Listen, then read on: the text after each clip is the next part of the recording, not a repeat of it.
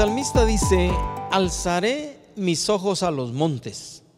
¿De dónde vendrá mi socorro? Y la exclamación del salmista eh, implica todas las necesidades de su corazón y poniéndonos nosotros en su lugar del corazón del ser humano necesitado en muchas ocasiones, muchas veces en la vida, quisiera poder decir pocas o poquísimas veces en la vida, de ayuda y de socorro. El corazón humano, eh, nuestra vida personal, nuestra vida familiar, nuestra vida de trabajo, la vida de estudio, la vida de empresa, la vida de nación, eh, la vida como habitante de este planeta, la vida de la humanidad y nuestra vida personal personal gira muchas veces en torno a las necesidades humanas, a las necesidades de nuestro corazón. Pensaba mientras eh, vino a, a, mi mente el deseo de compartir esta reflexión, Dios nuestra ayuda, en las incontables veces ya para esta edad de mi vida, por 42 años habiendo nacido de nuevo, y posteriormente a eso pues entendí que aún desde que estuve en el vientre de mi madre, oraciones fueron hechas por mí, obviamente por mis padres y, y por otras personas por mi bienestar. Una vez ya consciente yo entre los cinco y los seis años mencionaba eh, por ahí uno de estos días que algunos dicen que tienen memoria de su vida entre los dos, tres y cuatro años. En mi, en mi caso recuerdo tal vez entre los cinco y los seis años, pero recuerdo los, los primeros años de mi vida en, las, en los que me enseñaron a, a pedirle a Dios, ¿verdad? Me recuerdo mucho las, la instrucción de mi madre cuando, como estudiante de primaria, de primero hasta sexto primaria, cuando me tocaba estudiar y sentarme unas, unas un buen tiempo, minutos, no recuerdo en el caso de la primaria si eran horas, pero en el caso de, de ya de básicos y, diversificados, sí, unas cuantas horas a veces al día para estudiar. Nunca se me han olvidado, nunca se me olvidaron las palabras de mi madre que cada vez que me sentaba a estudiar, me decía, pedile a Dios mi hijo, implicando con ello el deseo de mi madre que yo le pidiera a Dios sabiduría y entendimiento para, para estudiar, para ver en las, todas las notas que tenía de mis clases, de cada una de las clases que tomé, tanto en primaria como en básico diversificado, y que y pues que en el momento oportuno fuera Dios quien me recordara, ¿verdad? Diría yo, en base a lo que estudié, eh, el poder tener la respuesta adecuada y, y correcta para cada una de las preguntas preguntas de los exámenes. Así que la necesidad humana, desde chico aprendí que tenía necesidades en mi estudio, eh, después ya aprendí que habían otras necesidades también, la, comer en casa, que por muchos años dependí de, mis padres en todo sentido para la provisión. Así que en muchos sentidos los, hijos de Dios, la humanidad, eh, se une a la, a la exclamación del salmista, alzaré mis ojos a los montes, ¿de dónde vendrá mi socorro? Porque cuando pasamos crisis, cuando pasamos necesidades, pues siempre surge en nuestra mente y en nuestro corazón los lugares aquellos a los que podemos acudir para buscar ayuda. Así que esta reflexión, Dios nuestra ayuda, gira alrededor del Salmo 121, del cual quiero leer ahorita los primeros dos versículos. Leo de nuevo, alzaré mis ojos a los montes dice el salmista, ¿de dónde vendrá mi socorro?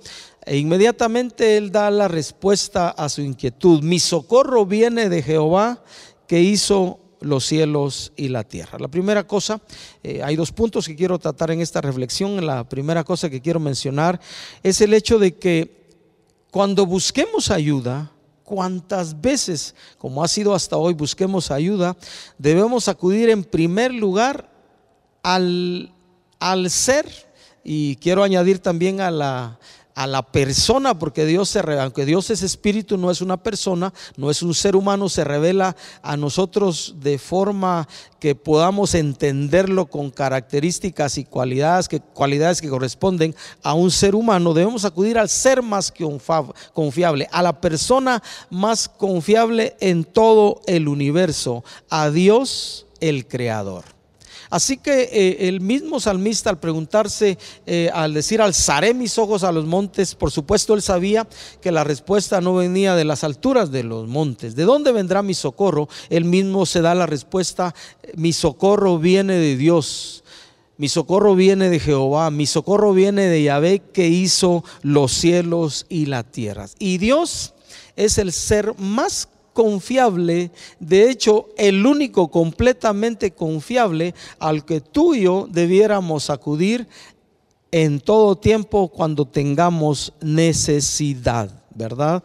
En otras palabras, el salmista está diciendo, en mis tiempos de crisis, en mis tiempos de situaciones difíciles, en mi tiempo de problemas, yo volveré mi corazón yo alzaré mis ojos a las alturas, dice él, eh, a, los cielos, porque mi socorro viene de Dios, del Creador que hizo los cielos y la tierra. Decía eh, al principio de esta reflexión, en mi caso ya, después, este año cumplo 64 años, innumerables, incontables las veces que Dios ha sido extremadamente bueno para responder a nuestras necesidades. Tuve la oportunidad de ver a mis padres gozar de la bendición de Dios en muchos sentidos.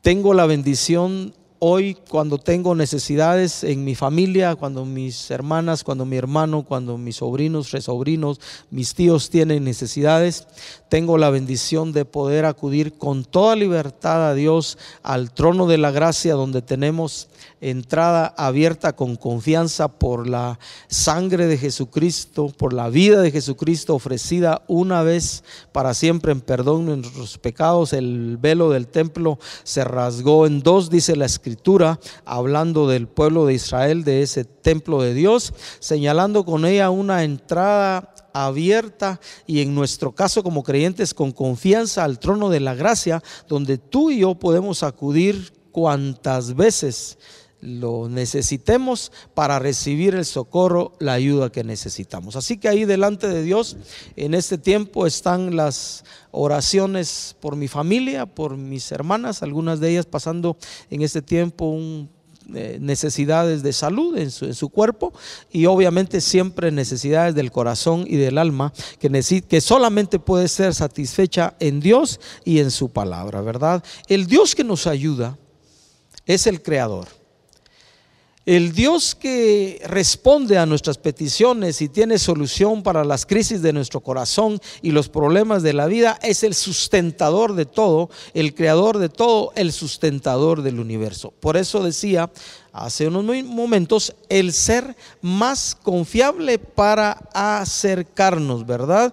Y para poder acercarnos con confianza. Necesitamos de alguna manera ir conociendo y conociendo y conociendo más de ese Dios que ciertamente también a la luz de las escrituras está presto como vamos a ver leyendo el resto del Salmo, para responder a nuestras peticiones y traer solución a nuestros problemas. Escuché a través de los años que cuando oramos, cuando hacemos peticiones a Dios, algunas veces eh, hemos oído escuchar, no sé si tú lo hemos escuchado o hemos oído decir, no sé si tú lo has escuchado, Dios no me respondió.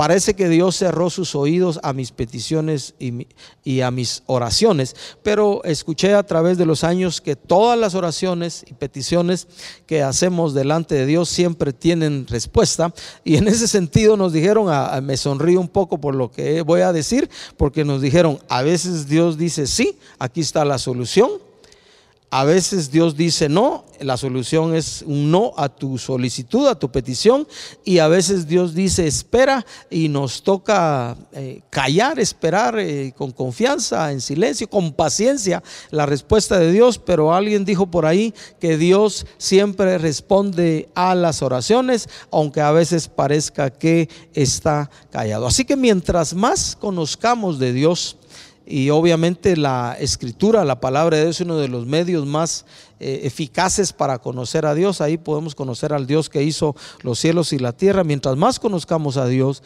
mientras más conozcamos su palabra, más tú y yo también podemos saber cómo presentar nuestras peticiones, nuestras crisis, nuestros problemas delante de Dios y entonces recibir la ayuda de ese Dios creador y sustentador, quien es nuestra ayuda por excelencia, el lugar más confiable la presencia de Dios, el ser más confiable para que presentemos nuestras peticiones, Dios mismo. Y pensemos por un, momentito en eso, el hecho de que Dios el creador, el sustentador, el que ahora también a través de la obra de Jesús en la cruz y su resurrección se convirtió en nuestro redentor, está allí presto y listo para responder a nuestro clamor por ayuda. Y el segundo pensamiento que quiero compartir en en cuanto a este salmo, y, yo le puse de esta manera, el hecho que en Dios tenemos un seguro de vida incomparable. Y es gratis y es por gracia. Así que quiero leer de, ahora el Salmo 121 del versículo 3 hasta el final, que son pocos versículos. Dice de ese Dios que el salmista, alzando sus ojos a los montes, dice que su socorro viene de Dios, de Jehová, de Yahvé que hizo los cielos y la tierra. Dice, no dará tu pie al resbaladero, ni se dormirá el que te guarda. He aquí, no se adormecerá ni dormirá el que guarda a Israel, a su pueblo, pero también guarda a la iglesia, a sus hijos, a los que hemos nacido de nuevo. Dice el versículo 5, Jehová es tu guardador, Jehová es tu sombra a tu mano derecha. El sol no te fatigará de día, ni la luna de noche.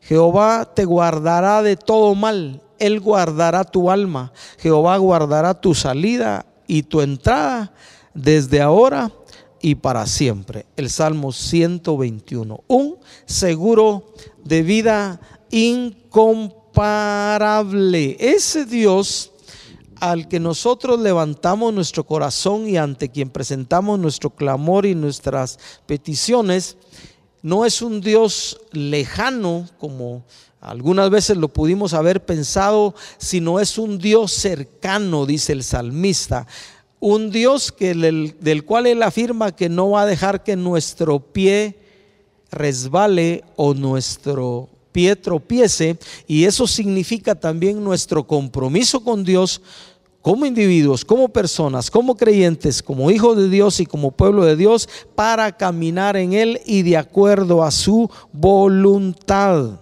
Dios va a cuidar Dios va a velar. De hecho, está cuidando y está velando sobre tu vida. Él no duerme, dice el salmista. Él no se adormecerá. Él no se fatiga con cansancio, dice un profeta hablando de Dios. Es un seguro de vida incomparable.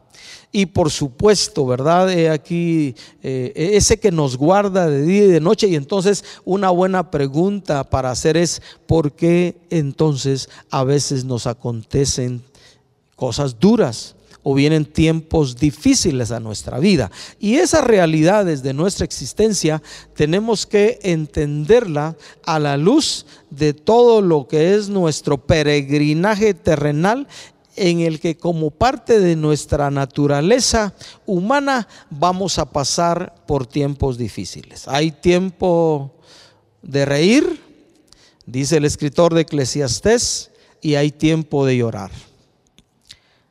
Hay tiempo de saciar nuestro hambre y hay tiempo de tener hambre. Porque tiempo y ocasión, dice, acontecen a todos. Y como parte de nuestra naturaleza humana tenemos que entender que por porque nosotros nos metimos, porque nos metieron o porque Dios nos metió, podemos pasar por tiempos difíciles. Sin embargo, la garantía, la seguridad que nos da el escritor de Salmo 121 es que el seguro de vida que tenemos es un seguro incomparable y permanente.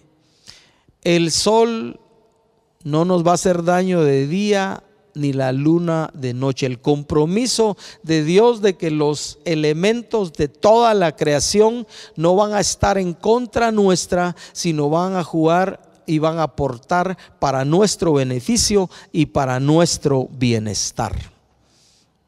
Él va a guardar nuestra vida, Él va a guardar tu vida, nos va a guardar en este tiempo. Y si hemos pasado o estamos pasando por tiempos difíciles, es, es un tiempo para asegurar nuestro corazón y nuestro pensamiento y seguir confiando y creyendo en nuestro buen Dios, ¿verdad? Es nuestra sombra a nuestra mano derecha. El hecho de que el salmista diga va a guardar nuestra salida y nuestra entrada. Y buena pregunta, ¿por qué algunos a veces no regresan a casa y mueren en un accidente o en, unas, eh, en otras circunstancias en el camino?